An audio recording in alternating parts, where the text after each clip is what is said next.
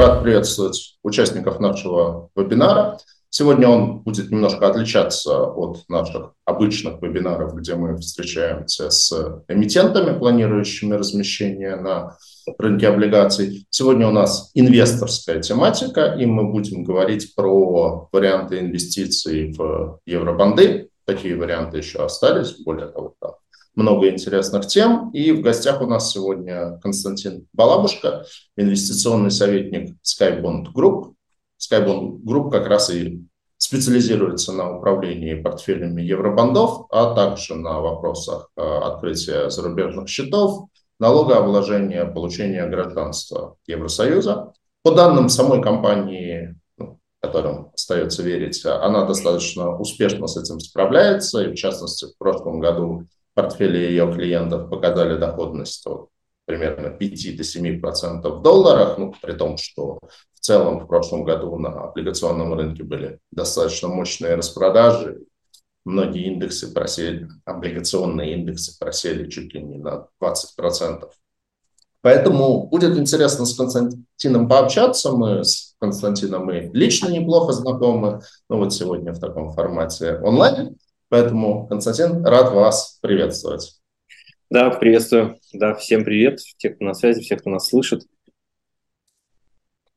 А, наверное, первый вопрос а, для начала такой, хотелось бы вот небольшой ликбез, все-таки понятие финансового консультанта не как вот, ну, скажем так, понятие финансового консультанта, оно там существует очень давно. Но в последние годы в России это понятие как-то попытались уже все-таки привести в легальную формулировку, то есть не любой человек может сказать, я финансовый консультант, а вот покупайте то-то и покупайте вот это. То есть э, к этому есть определенные требования, есть определенные рамки. Вот кто такой сейчас финансовый консультант в России, как регулируется эта деятельность, как происходит ваше взаимодействие с вашими клиентами?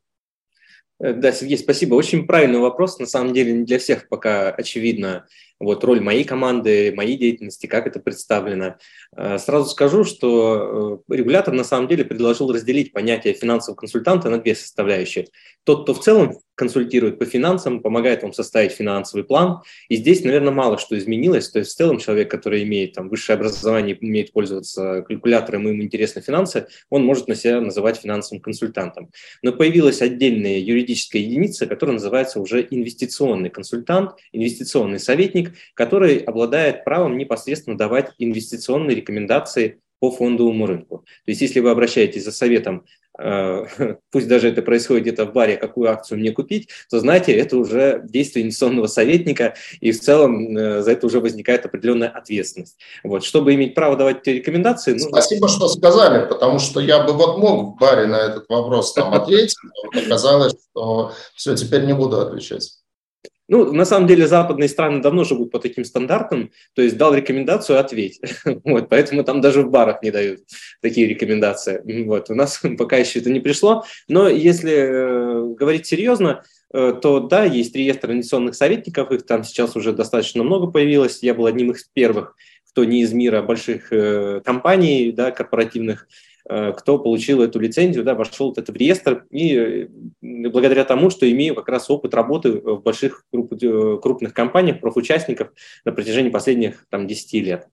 А, а на сегодняшний день взаимодействие с нашими инвесторами выглядит таким образом, что мы помогаем клиентам открывать счета их у, у тех брокеров, которые нам кажутся надежными, стабильными. Клиент открывает брокерский счет на свое имя, и мы уже как команда, в моем, да, которую я возглавляю, уже присоединяемся к этому портфелю и даем рекомендации, как что лучше купить, по каким ценам, почему это отвечает там конкретно тебе, почему в моменте это интересно, а это нет. Э, то есть это может напоминать вам доверительное управление, но ключевое отличие все-таки в том, что последнее слово за инвестором. Да? То есть наша задача объяснить все-таки, почему этот вариант самый лучший. И если возникают вопросы, то, э, соответственно, либо мы на них отвечаем, и это устраивает инвестора, и мы продолжаем реализовывать этот план вместе, либо мы находим альтернативу, потому что по каким-то причинам да, выяснилось, что все-таки это не совсем то, что нужно. Вот, надеюсь, ответил.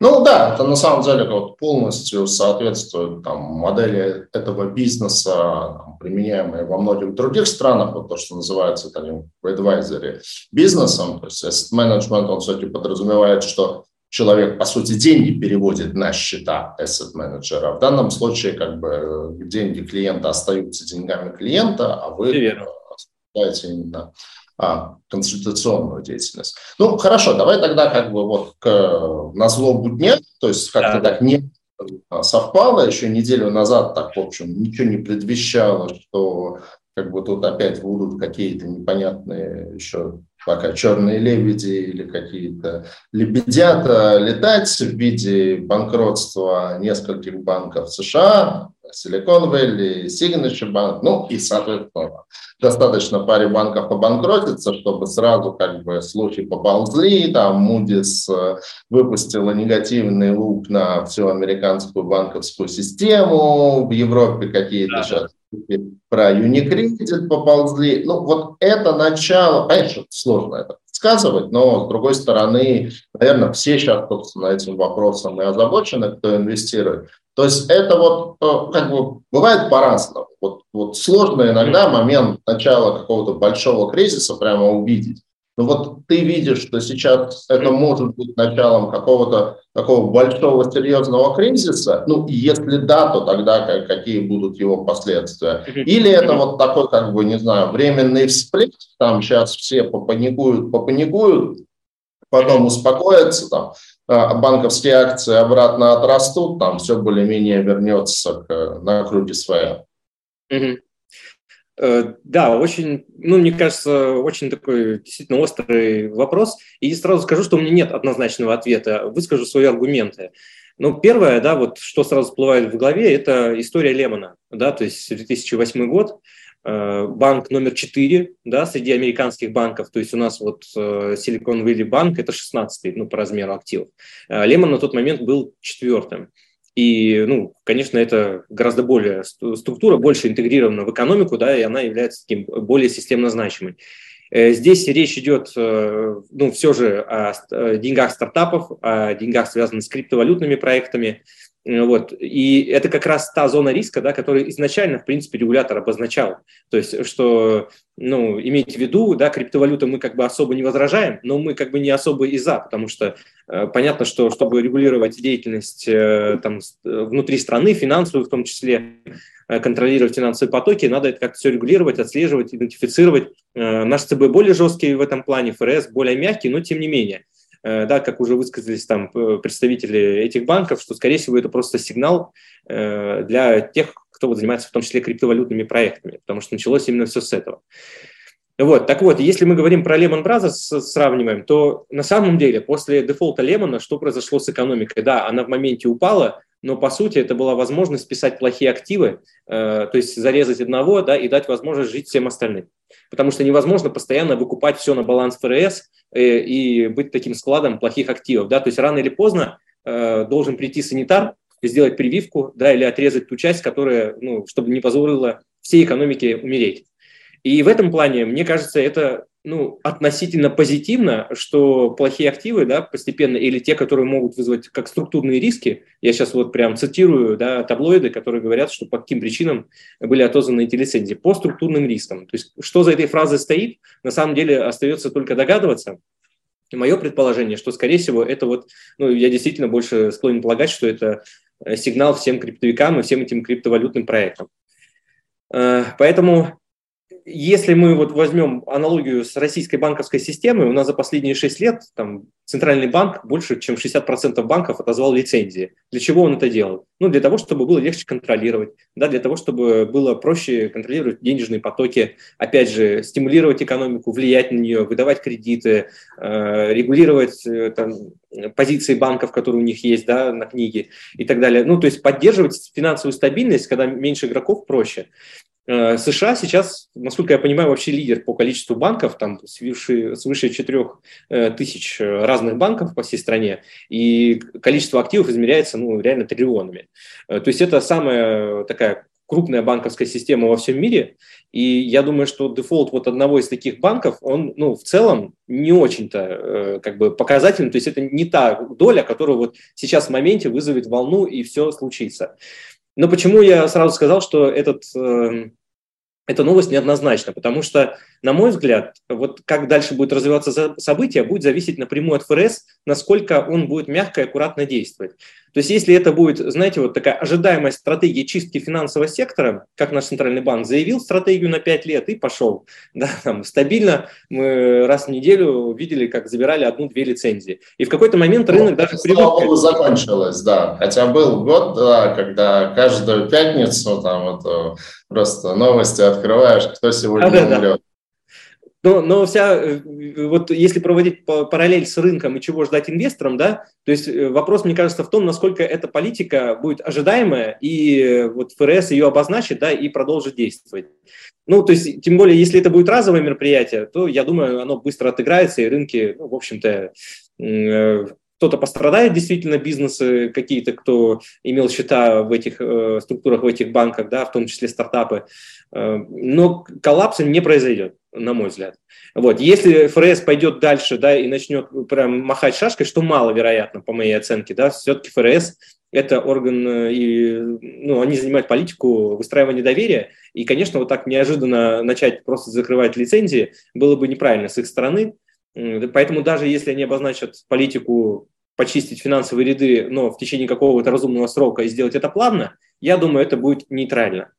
Но что действительно может позволить рынкам дальше корректироваться, это то, что э, ну, сокращение вот этой финансовой среды, вот это количество банков в экономике, э, так или иначе, конечно, скажется на экономическом росте, э, на бизнес-активности, и это будет повлечет за собой снижение темпов экономического роста. И вот на это уже могут отреагировать инвесторы распродажами, потому что э, ФРС, ну, пока что, вот помните, в 2021 году, чем хуже была ситуация, э, тем больше покупали акции, тем больше покупали разные активы, потому что все верили, что ФРС напечатает еще, купит еще, проведет мягкую политику, ну и, соответственно, это поддержит рынки. То есть какой-то степени ожидания были обратными. Чем хуже ситуация на рынках, тем можно было больше заработать. А вот сейчас не факт, что ФРС будет э, так же действовать, да, потому что наоборот идут по пути, э, чтобы бороться с инфляцией, повышают ставку, может быть, даже повысить чуть больше, чем изначально планировали.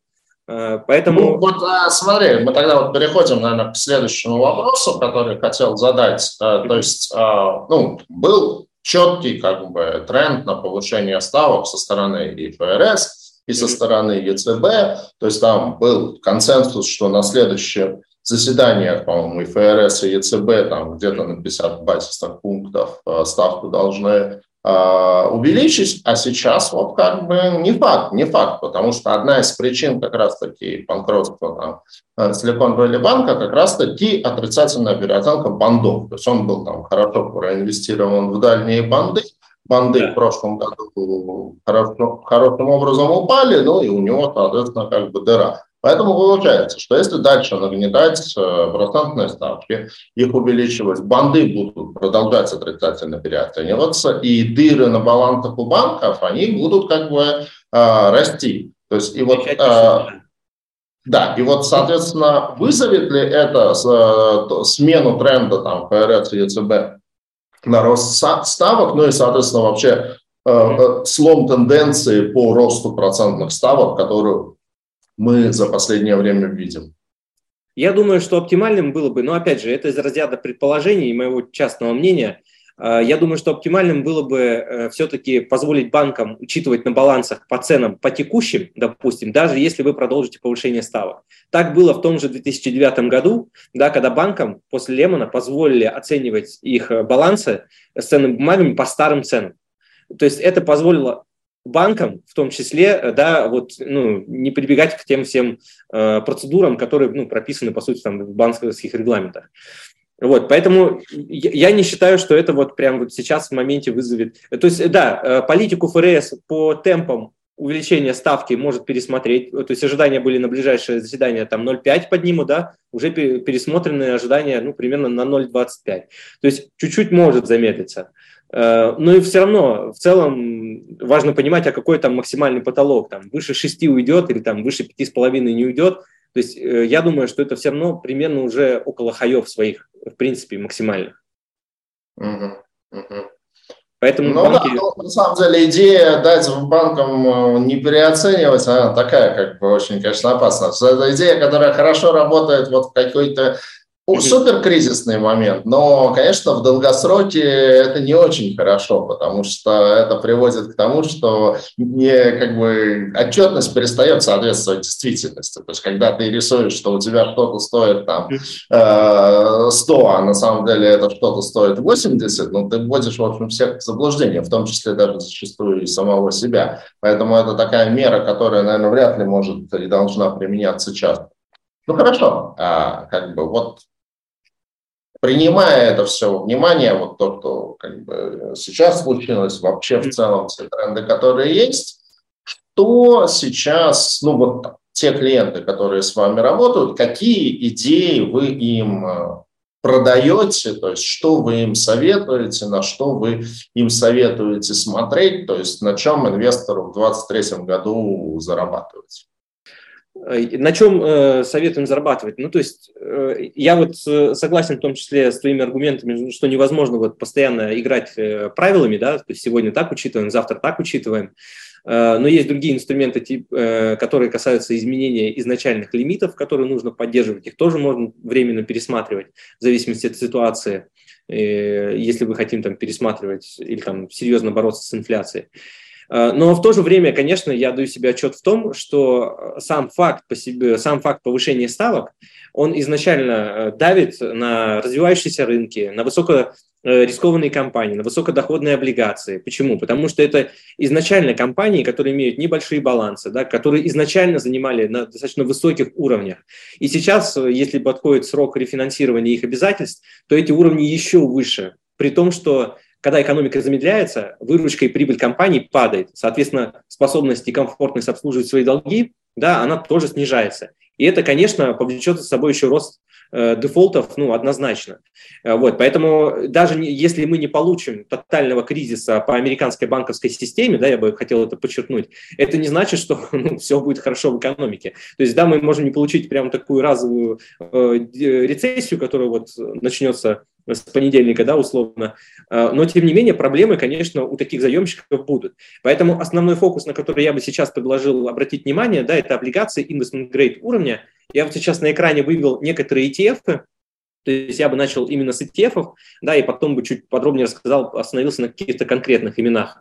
А, ну вот слева в верхнем углу вы видите индекс TLT, э, это Treasury 20-летние бумаги, которые в целом достаточно серьезно переоценились там с 2020 года.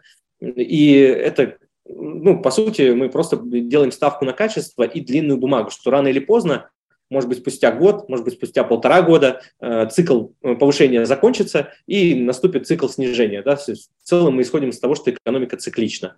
То же самое можно, э, в принципе, уже не через госбумаги, а через корпоративные бумаги с высоким кредитным уровнем, кредитным качеством, приобрести бумаги вот Vanguard фонда, LQD, и четвертый вот фонд, справа, это вот э, правый верхний угол и нижняя строка, два фонда, это их тикеты, вы можете прямо их вбить в поиск э, на Yahoo Finance или в открытых источниках, да, и посмотреть динамику. Я для удобства их привел здесь. И обратите внимание, что дюрация под каждым графиком подписана, которая позволяет, э, ну, то есть если вы разделяете идею, что сейчас один из тех моментов, когда э, пик э, ставок уже, ну, если не пройден, то, по крайней мере, мы находимся очень рядом с ним, то вам лучше приобретать фонды с максимально длинной дюрацией, типа TLT. Э, если вы все-таки считаете, что мы еще не, не там, не в этой точке, да, и что ставка еще там вырастет и вырастет значительно больше, чем рынок ожидает, тогда, конечно, вам нужно искать фонды investment grade короче. Например, фонд LQD, да, он имеет дюрацию там, ну, фактически полтора раза ниже, э, чем э, вот остальные фонды. И потенциал роста по этим бумагам и по этим фондам, я думаю, в ближайшие э, год-полтора, ну, вполне может укладываться там, в районе 10% плюс. Э, то есть здесь имеется в виду тотальный доход от переоценки цены и купонов, которые, кстати, эти фонды выплачивают прямо на брокерские счета. Э, по итогам 2022 года, допустим, что мы делали?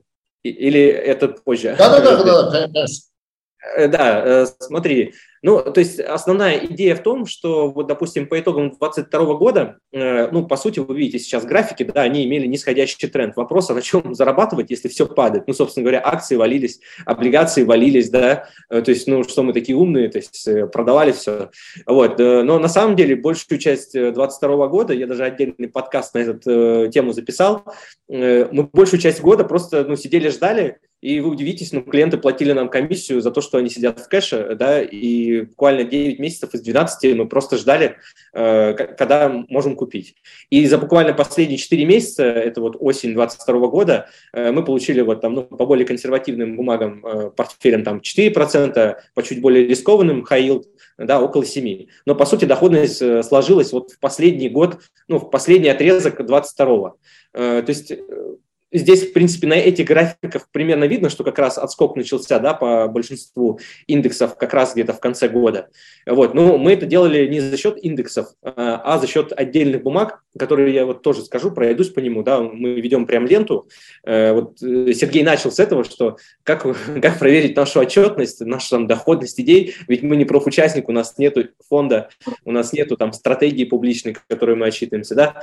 Но, тем не менее, у нас есть телеграм-канал с публичной лентой, где мы фиксируем фиксируем там посты, э, ну, которые мы можем ориентировать, да, вот там и инвесторов, э, ну и сами для себя, для истории. Вот. Что касается фондов других, э, да, ведь есть фонды надежных облигаций, а есть фонды высокорискованных облигаций. Так вот, сейчас вы видите фонды, которые ориентированы именно на высокорискованные сегменты, то есть это развивающиеся рынки, либо компании с высокой кредитной нагрузкой, либо компании, которые потеряли рейтинги, особенно после ковида или после повышения ставок. И вот такие фонды, несмотря на то, что они скорректированы, я бы, наверное, пока что посторонился держать.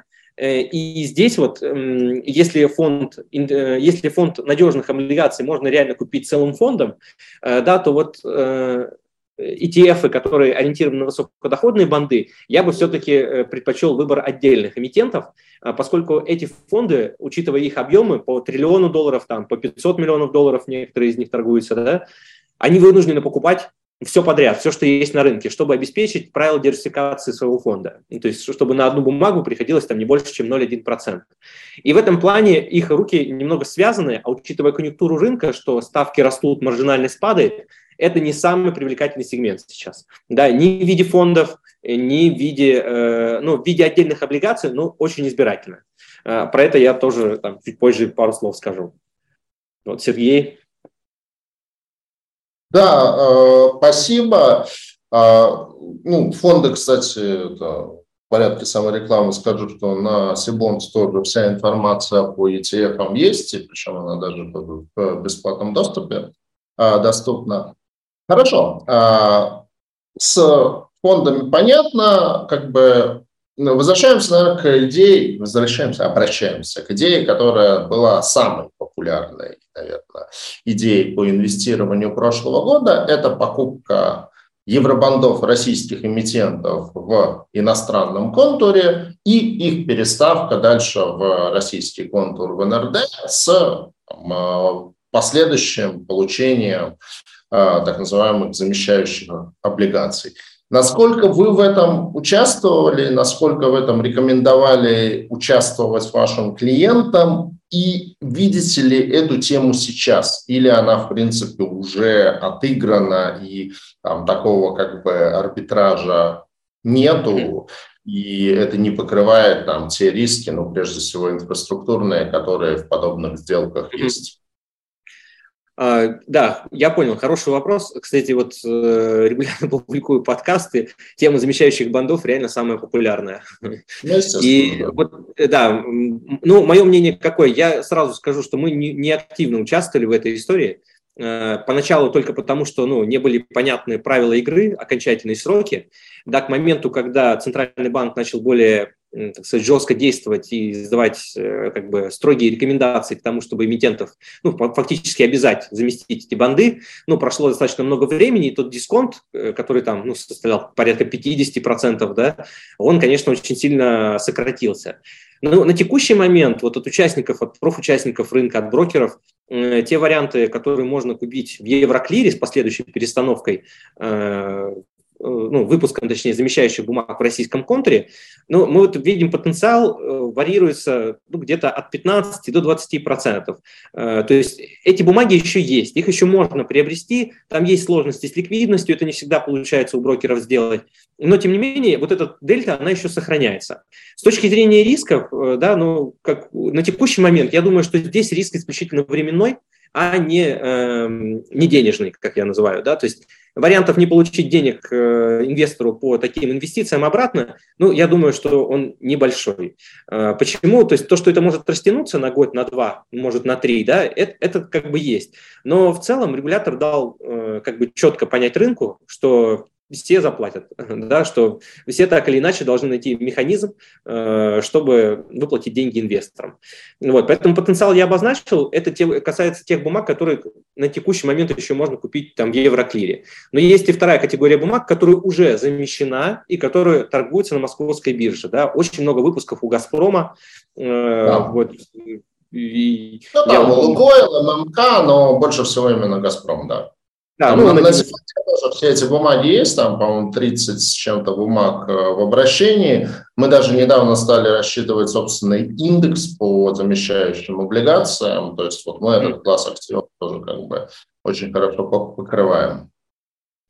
Ну, отлично. Ну, тем более, да, то есть инвесторам еще проще, значит, ориентироваться. То есть по тем котировкам... Ну, вот, э, смотри, насколько эти замещающие облигации, они сами по себе интересны? Вот если как бы не брать вот как бы то плечо, не брать вот эту историю с а, как бы обменом, Нет, вот для инвестора, который сейчас приходит на вторичку, вот он как бы видит эти бумаги, которые торгуются на московской бирже в российском контуре, при этом имеют валютную привязку. Насколько э, этот класс активов, эти бумаги интересны? Или все-таки, если есть возможность инвестировать на внешнем рынке, лучше инвестировать на внешнем рынке в евробанды?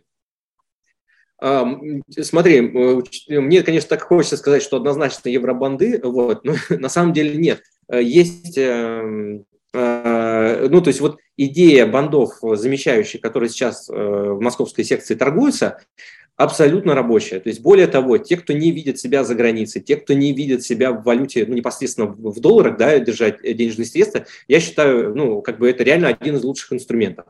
А, то есть, купить сейчас за рубли, там, на 10 миллионов, на 12 миллионов рублей бонд «Газпрома» с доходностью 8 годовых Э, там, или там 7 годовых, ну, то, почем купил, да, успел. Ну, на текущей доходности где-то около 7 находится. То есть 7 годовых в валюте по выпускам «Газпрома» я считаю оптимально. Учитывая там текущий курс и хедж от обесценивания рубля, Э, ну, просто даже исходя из того, что нет альтернатив на рынке. То есть на текущий момент, да, депозит вы не вложите по понятным причинам из-за возможных ограничений, остается реально только банды. И вообще, я думаю, в будущем, ведь э, замещающие банды рано или поздно погасятся, вот, я думаю, что на смену им, в принципе, придут облигации, которые, может быть, и сохранят название замещающих, но они в целом изначально будут выпускаться в рублях с привязкой к курсу валюты. Ну, потому что это очень востребованный, как, как по сути, инструмент, да, а не потому, что вот так получилось. А курсу какой валюты? Потому что вот э, тренд прошлого года э, в России – это размещение бандов э, с привязкой к юаню. Вот, ну, потому что. Время от времени идет вброс каких-то слухов, что могут ввести санкции на НКЦ и что вообще как таковое обращение доллара и евро в России будет невозможным, поэтому вот идет как бы туда Э, смещение да. интереса к Китаю, к юаню. Недавно я видел в новостях, что по впервые объем торгов юанем превысил объем торгов долларом. То есть как смотришь вот на юаневые бумаги, которые в России во внутреннем контуре обращаются, ну и вообще что об этом думаешь? Ну, про юани э, я тоже много говорю и в рамках там своего канала на Телеграме и в подкасте. Э, ну, коротко, если резюмировать, да, мое отношение, ну, во-первых, надо разделить на две составляющих. Это сам юань и это банды в юане, да, то есть это все не тождественно. Э, сам юань оставляет много вопросов по курсообразованию, потому что Китай экспортоориентированная страна, и вопрос, насколько крепким его поддерживать, да, остается на усмотрении Китая. Учитывая, что во внешнем обращении там юаней не так много, все-таки они имеют значительное влияние на его курс. Э, нас же, как инвесторов, интересует его способность как сбережения юаня, да, то есть чем крепче, тем для нас как бы лучше покупательной, больше покупательной способности. И в этом плане, э, если противопоставлять частного инвестора из РФ э, правительству Китая, да, то как бы есть небольшой конфликт интересов. Вот, поэтому это как бы не то чтобы стоп-фактор, но просто о чем надо помнить. Вот, я бы так сказал, да, и не перегибать с долей юаня в своем личном портфеле, уж если вы им обзавелись. Э, даже вот сейчас очень много, немного, но появились предложения на депозиты в юанях в том числе, да. Опять же, не думаю, что лучшей будет идея перевести все доллары в юани. Ну, то есть это просто перейти из одной зависимости, называю, в другую, да. Э, вот. Даже вот эти замещающие облигации с привязкой к курсу доллара, на мой взгляд, лучше выглядят.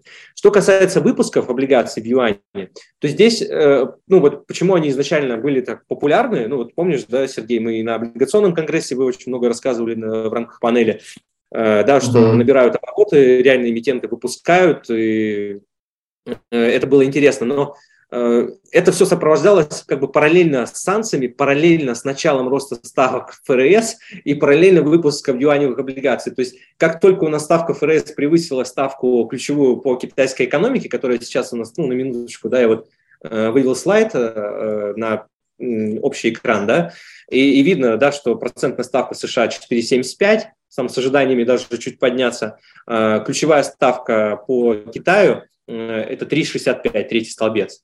Вот, то есть получается, что экономически эффективнее да, и интереснее сейчас э, ставка именно по долларовым инструментам, а с, учет, а с учетом того, что у нас есть ожидания по дальнейшему повышению, да, э, это еще добавляет определенные как бы премию в ценах на банды.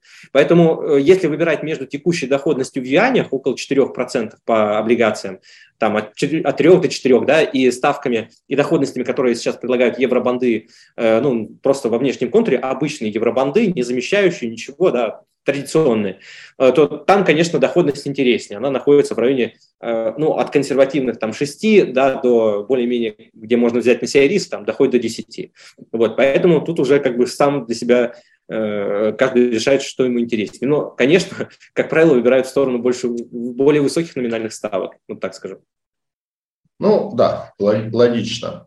А там, наверное, завершая вот тему а, с замещающими облигациями и с покупкой бумаг там, переставкой, перестановкой в российский контур и обмену, а какие здесь инфраструктурные риски, ну вот особенно с учетом того, что там санкции – это такая постоянно обновляемая вещь, и там институт, который сегодня не под санкциями, он там через день или через неделю может оказаться под санкциями, и если ты именно через делал сделку, то у тебя может там что-то зависнуть, и, в общем, это стать проблемой. Насколько эти риски, они там, видятся большими? А, ну, давай немного конкретизируем вопрос. Ты имеешь в виду вопрос а, в принципе приобретения иностранных бандов или открытие счетов? Нет, именно вот эта идея с покупкой бандов, а, российских бандов там и их перестановкой под замещающие. А, и их перестановкой сюда, я понял. Сложно мне вот тоже однозначно ответить на этот вопрос, э, хотя нет, даже не так Э, я, я все-таки считаю, я уверен, что это проблема эмитентов, а не э, частного инвестора. Ну вот угу. еще раз, по тем заявлениям, которые там делал президент, э, делает Центральный банк, все выглядит так, что это проблема эмитентов.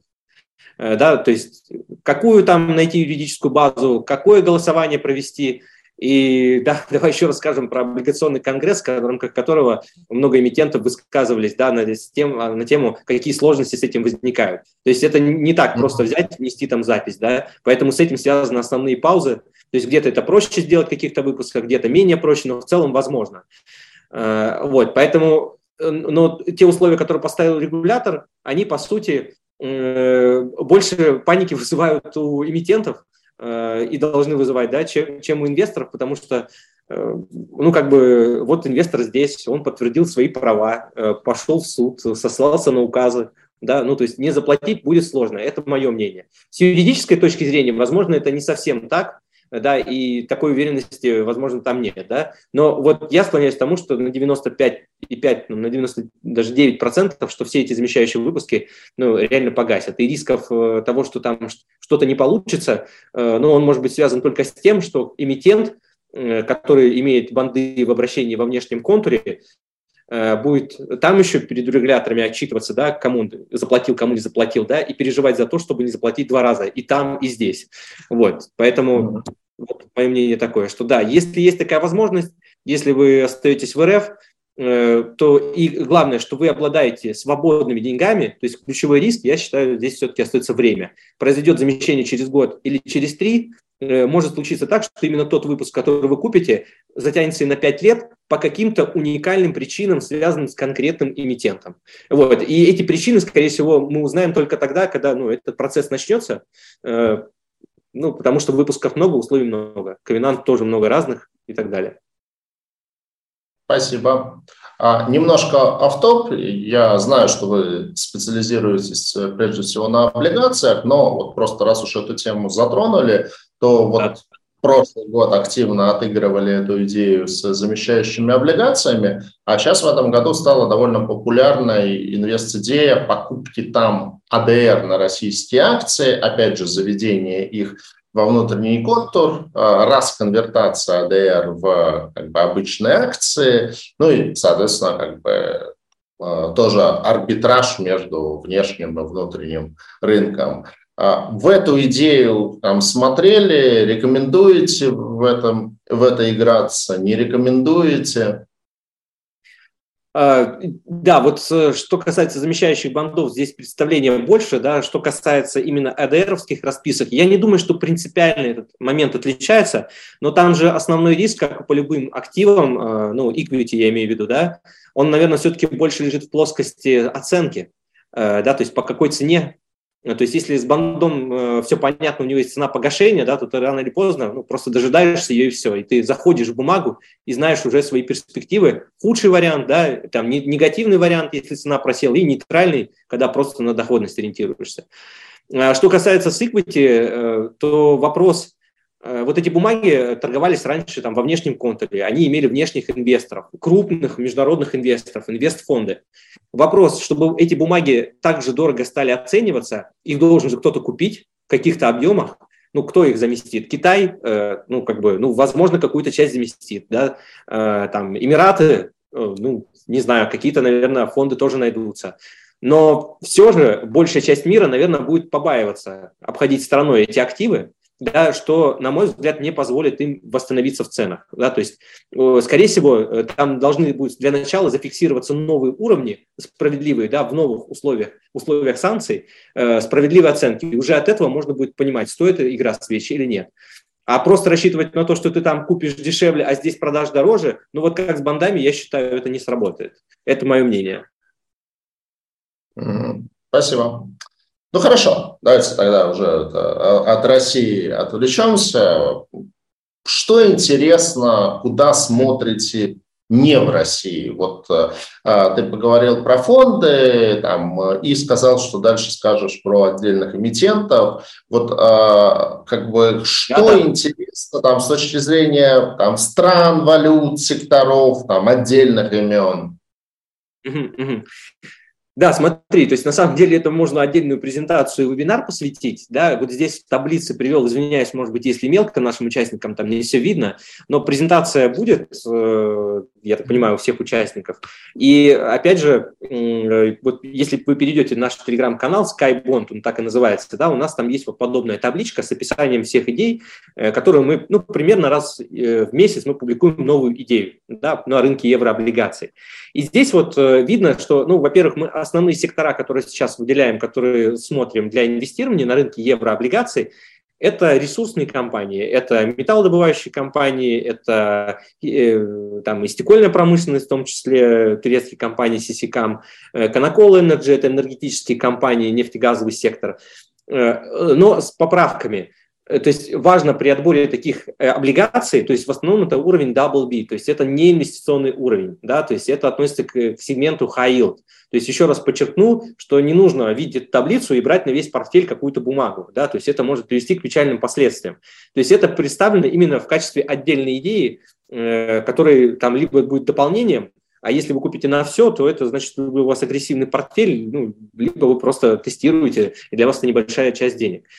А, ну вот бумаги, допустим, на которые, про которые я говорил, которых мы сделали от 4 до 7 процентов годовых по итогам 2022 года, это компания Canacol Energy, нефтедобывающая компания. Почему ее покупали? Ну, просто потому что у компании, несмотря э, на тот момент э, э, уже первые вести из Китая да, про открытие Китая пошли, что восстанавливается экономическая активность, и в целом это для нефтегазового сектора было положительным сигналом, и для цен на сырье в том числе.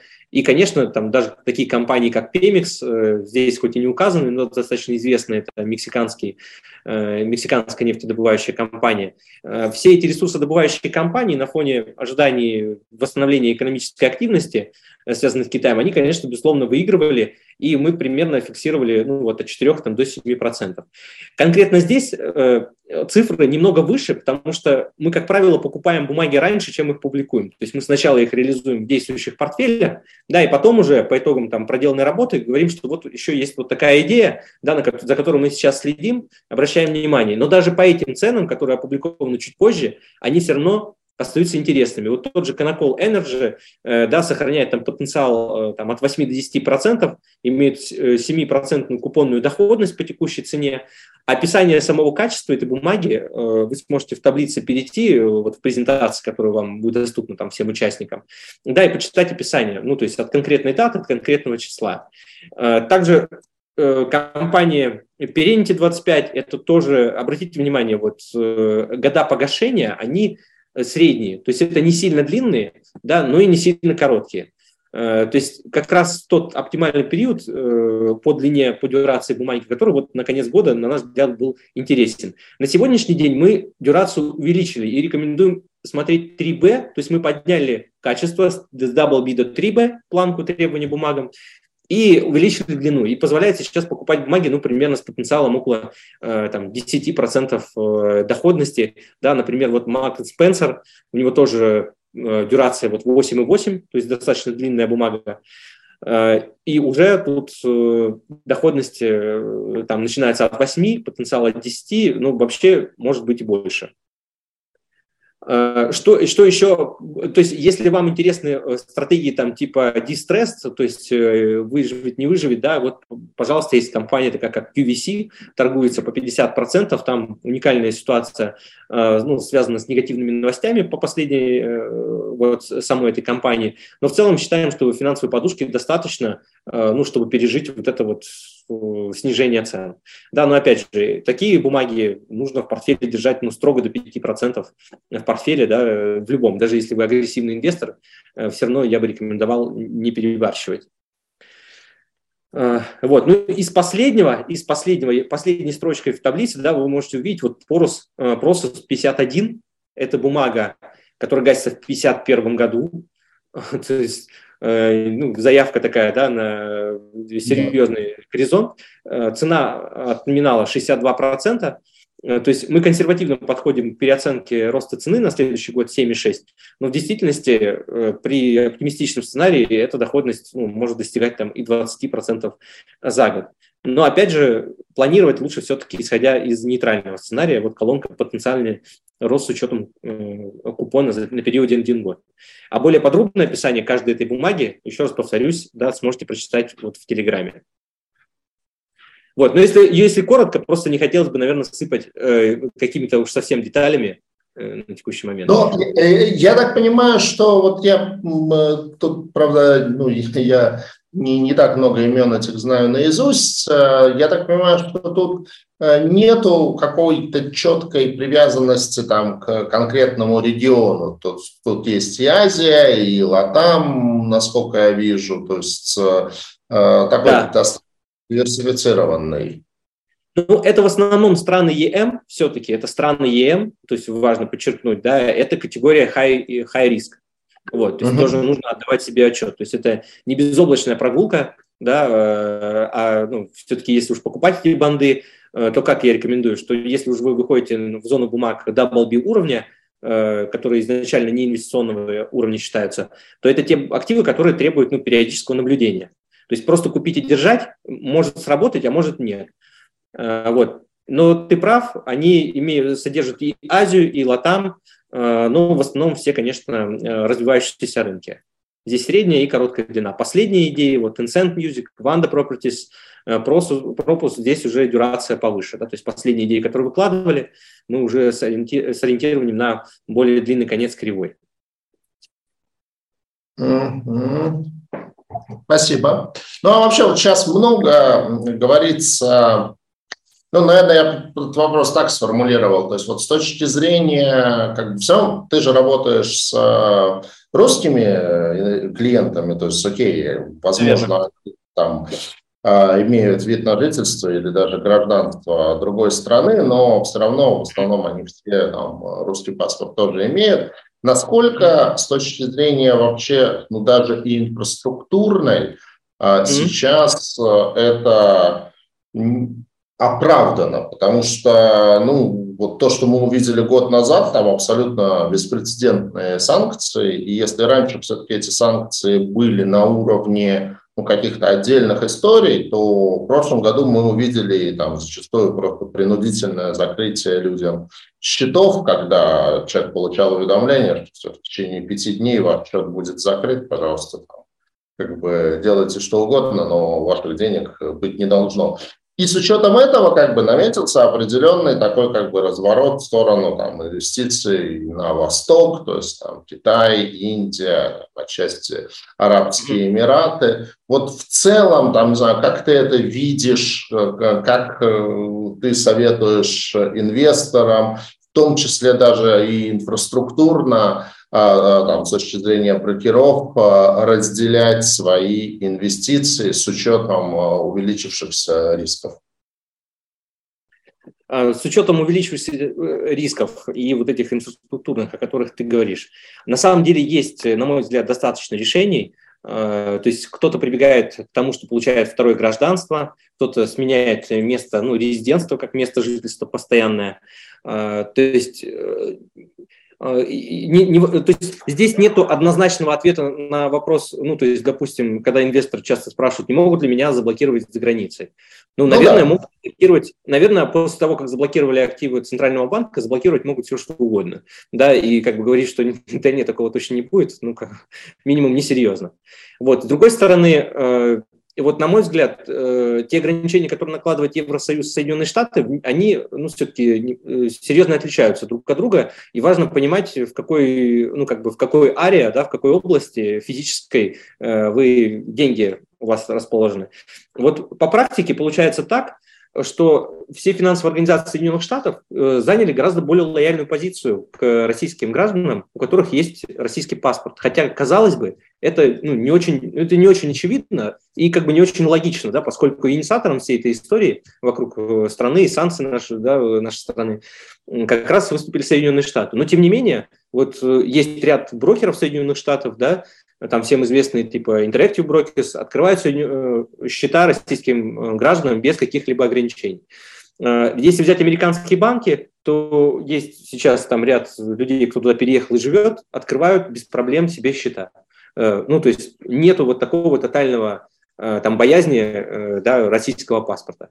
Другой вопрос, что американский банк не примет, скорее всего, деньги с российского банка, но тот же американский брокер, Interactive Brokers, миллион долларов перевели из РФ все работает, никто никаких вопросов не задает. Но это не снимает, конечно, того вопроса, а что будет дальше, да? А не получится ли так, что я сейчас переведу, э, Interactive Brokers там сейчас сказал окей, а завтра не скажет нам э, какие-то вот санкции, ограничения и все прочее.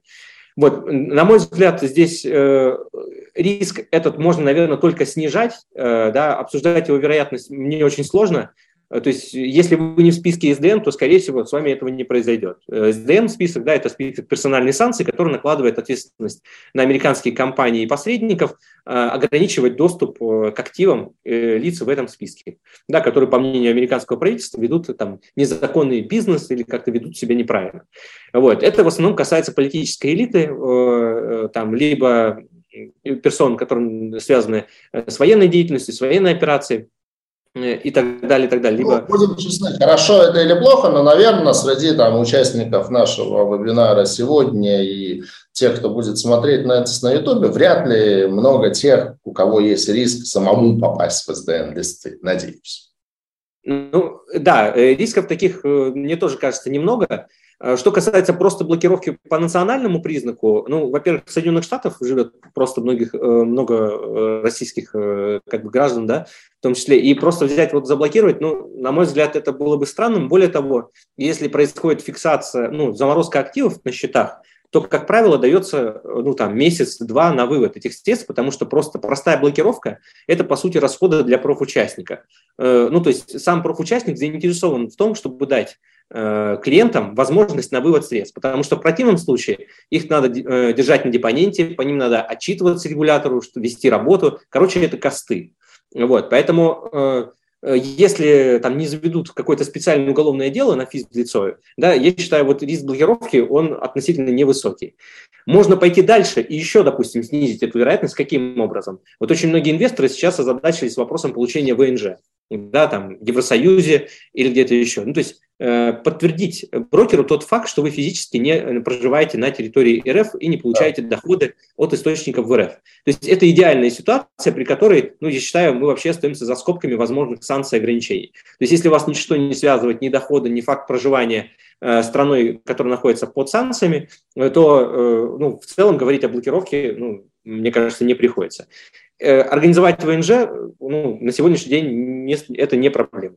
Да, то есть это требует там, приезда на какое-то время. Ну, в общем, я думаю, вы сами знаете, как можно это сделать.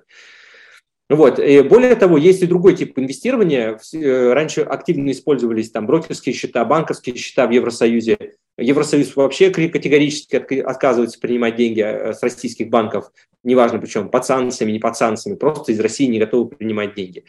Э, но есть другой тип инвестирования, мы тоже часто о нем говорим и в рамках своего телеграм-канала, и подкаста.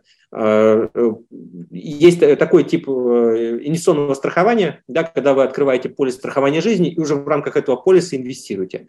И юридически это все-таки не банковский и не брокерский счет, а когда вы приобретаете услугу. Я сейчас не буду подробно об этом говорить, да, там есть свои нюансы. Но суть в том, что вот если раньше использовали кики и трасты, Э, на сегодняшний день это все не работает. Да? Скрываются конечные бенефициары, и все равно возникают проблемы, с которыми сталкиваются инвесторы, и они вынуждены как-то перемещать капитал. А вот полис – это одно из тех решений, которое позволяет и сохранить контроль над деньгами, да, и в то же время э, изменить статус с банковского или брокерского счета на полис страхования жизни. Вот, но это тема для отдельного разговора. Плюс смена ВНЖ, плюс возможность получения второго паспорта, да, второго гражданства. Есть разные программы, там и Гренада, и Кариб. Э, в рамках э, ну вот своей э, презентации, да, у нас есть выходы и каналы, да, которые могут помочь организовать гражданство Евросоюза. Но сразу говорю, что это не то, что пошел, купил там, да, там есть свои нюансы, это не для всех и требует предварительной проверки на вообще наличие самой возможности. Но я просто хотел бы обозначить, что инструменты есть, их с каждым днем становится меньше, да, из-за того, что горлышко сужается, но они есть. Вот, поэтому я думаю, что э, ну вот можно просто дождаться, наверное, только того, что мы останемся полностью без свифтов э, каких-то в российской структуре, да, и уже, ну, в принципе, не надо будет никуда ничего выводить, либо останется, либо останется только криптовалюта. Кстати, это тоже такое направление, да, ввиду того, что все переводы перест... ну, стали плохо работать, э, да, многие стали делать эти переводы через криптовалюту, через стейблкоины и так далее. Но там свои риски, там вообще это отдельная история.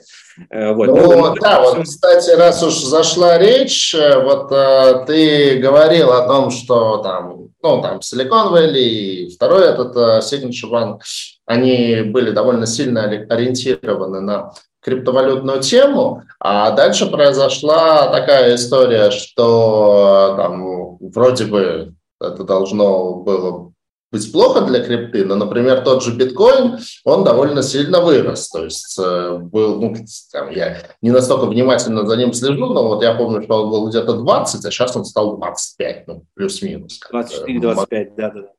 Ну да, да. А э, как бы вот с чем ты это связываешь? А вторая тема, раз уж затронули там стейблкоины, там же одним из последствий краха Silicon Valley Bank был так называемый как бы э, одного из э, стейблкоина USDC. Вот, не путать с USDT, самым популярным. Это второй по популярности стейблкоин.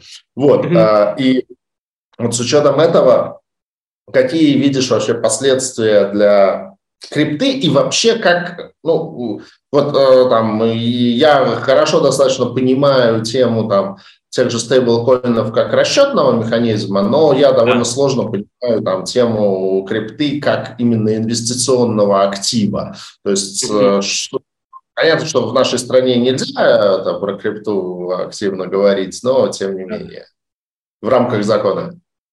Да, да, в рамках закона. Вот, но э, на самом деле, Сергей, мы тут с тобой, наверное, имеем похожие позиции. То есть я больше смотрю на крипту именно реально как на трансфер, нежели как на средство вот такого ну, инвестиционного актива. Э, опять же, отдельный подкаст прям записал на эту тему, какие сейчас вообще, вот если покопаться в стратегиях, которые есть вот в криптовалютах, да, э, то есть они, если честно, мало чем отличаются от традиционных форм инвестирования. Ну, то есть это торговля фьючерсами, это купи, э, там, купи подешевле, продай подороже валюту, да, ну, то есть как вот э, трейдеры валюты торгуют обычные, да, точно так же зарабатывают там на крипте кто-то торгует. Э, есть проекты, которые как устроены по типу как микро, э, микрозаймы, микро таких организаций, которые собирают пул денег и финансируют какие-то стартапы, проекты, которые выплачивают проценты. Ну, то есть принципиально отличие от заработка, ну вот прям э, такого, да, я не вижу. Единственное, что, конечно, там сама система этих блокчейн устроена э, по-другому, отличие от... Э, это, это как бы, да, это есть.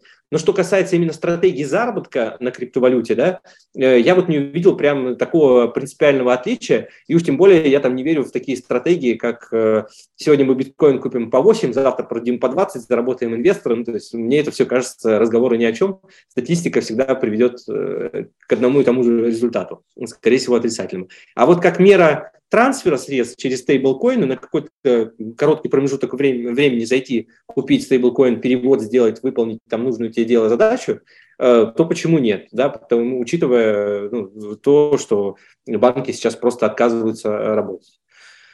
Вот. Поэтому мое мнение такое. И, Сергей, можно еще, да, вот в конце мы просто заявили, ну, как бы, э, э, идею э, ну, как бы и тему самого вебинара, ну, который связан все-таки с идеями, да, я вот хотел бы, может быть, показать чуть подробнее вот э, по бумагам, э, которые mm-hmm. говорил, по облигациям, да, вот все-таки на чем еще можно заработать, если у вас там, вы не дойдете все-таки до телеграм-канала, да, вот Canacol Energy, еще раз, да, бумага 83-85 торгуется, у них доходность 9,7, а при средней дюрации около 4,8. Это значит, что если ставка э, через год, через два начнет снижаться там, на 1-2%, э, вот э, снизится на 2%, умножите размер дюрации и получите дельту в цене, на которую бумага может вырасти. Это примерная зависимость.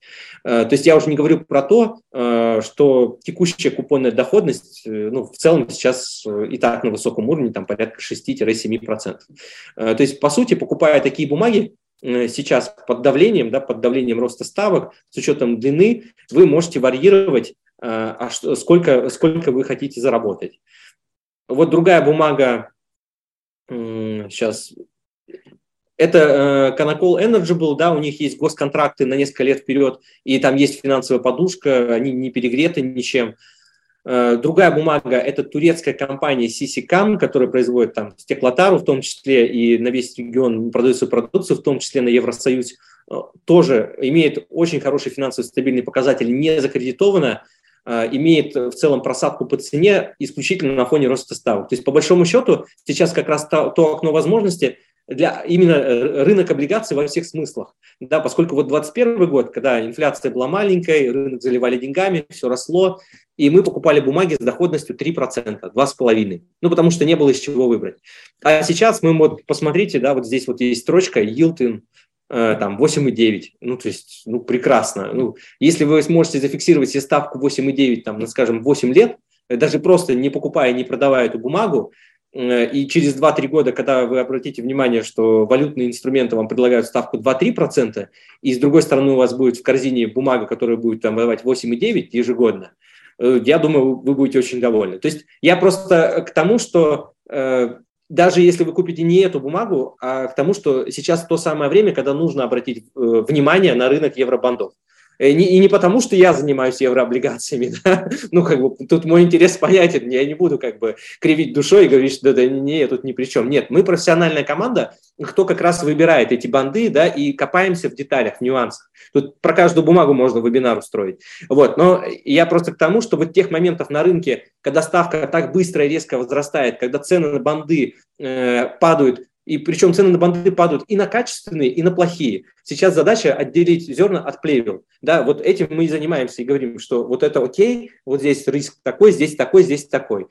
Э, и вот если сейчас этого не сделать, просто вот это окно, как показывает практика, когда ставки выросли, когда доходности дают э, э, хорошие, да, оно, как правило, ну, полгода занимает на рынке. Вот на, на текущий момент оно уже длится чуть больше, чем полгода, и, ну, на мой взгляд, это ну, ну, может, еще пару месяцев, может, до лета продлится, да, э, то есть э, чем больше сейчас, конечно, негатива в СМИ, это позволяет сохранять цены на текущих уровнях, то есть они не отрастают так быстро, может быть, как хотелось бы действующим инвесторам, да, но даже если это не произойдет быстро, просто получать 6% по текущим ценам, да, купонной доходности регулярно, это все равно хорошо.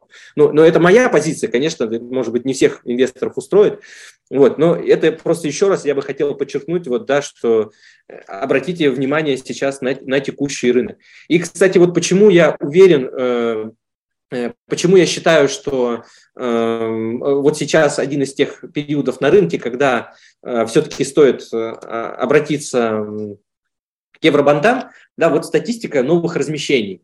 То есть, э, как мы начали с чего, да, ставка выросла, у компании упала маржа, э, стоимость фондирования выросла, воз, возникли риски рефинансирования уже текущих долгов. И если мы говорим про какие-то компании, то понятно, вот представьте себя на место компании. Вы как бизнес ищете более дешевые каналы финансирования. И, конечно, когда ставка на рынке высокая, вам это дело ну, невыгодно, неинтересно. И вот эта динамика слева investment grade, справа high yield, показывает, э, как вот с течением времени, в течение 2022 года э, сокращалось количество новых выпусков. То есть вполне, вполне логичная последовательность, э, закономерность для тех, кто на этом рынке давно и понимает, но, возможно, кто-то смотрит вебинар, кто вот за этим раньше не следил, то есть количество новых выпусков на рынке сокращается. Это значит, что предложение становится меньше, да, а спрос там, на валютные инструменты, на инструменты сохранения, банды, он растет. То есть после 2021 года, когда все поняли, э, точнее, после 2022 года все поняли, что акции могут не только расти, но еще и падать. Да, и для некоторых это было очень болезненно, особенно если это были крупные портфели. И это тоже одна из причин, по которой деньги из equity да, начинают перетекать в банды. То есть ну, экономика – это как сообщающиеся сосуды. И вот э, сейчас Э, банды, э, они ну, выходят на первый план во всех смыслах, и в ставках, и то, что новых размещений не появляется. А то, что не появляется новых размещений, это значит, что текущий спрос распределяется среди тех бумаг, которые уже есть. А если э, вы покупаете бумаги, это под, подбивает цены наверх, да, то есть это поддерживает, поддерживает их. Вот. И когда мы дождемся цикла снижения ставок, это будет, ну, наверное, как пробка из шампанского, да, то есть бады могут очень быстро в какой-то момент начать восстанавливаться, но будет уже, мне кажется, ну, как правило, это поздно. Э, да, то есть лучше иметь деньги уже сейчас на брокерском счету и там, быть готовым купить, э, чем исходить из идеи, что ну вот когда начнут расти, тогда я пойду куплю. Но это так не работает. То есть на практике уже, это уже не успел, что называется. Вот угу. такое небольшое дополнение. Спасибо. Спасибо. Ну что ж, на этом, наверное, мы тогда будем завершать. Довольно подробно нам рассказал и про отдельные инструменты, ну, в общем, да, есть возможность это посмотреть, ну, да, естественно, на Сибонс это все тоже а, можно смотреть между собой, сравнивать, фильтровать и так далее. Подписывайтесь на канал Константина, я вот уже в процессе, пока сидел, подписался, вот, думаю, будет интересно. Вот, и до новых встреч и удачных инвестиционных идей в 2023 и последующие годы. Да, все, спасибо, Сергей, всем спасибо. Э, презентация будет да, у всех доступна. В канал тоже переходите, там все эти мысли, ссылки на полезные материалы тоже будут.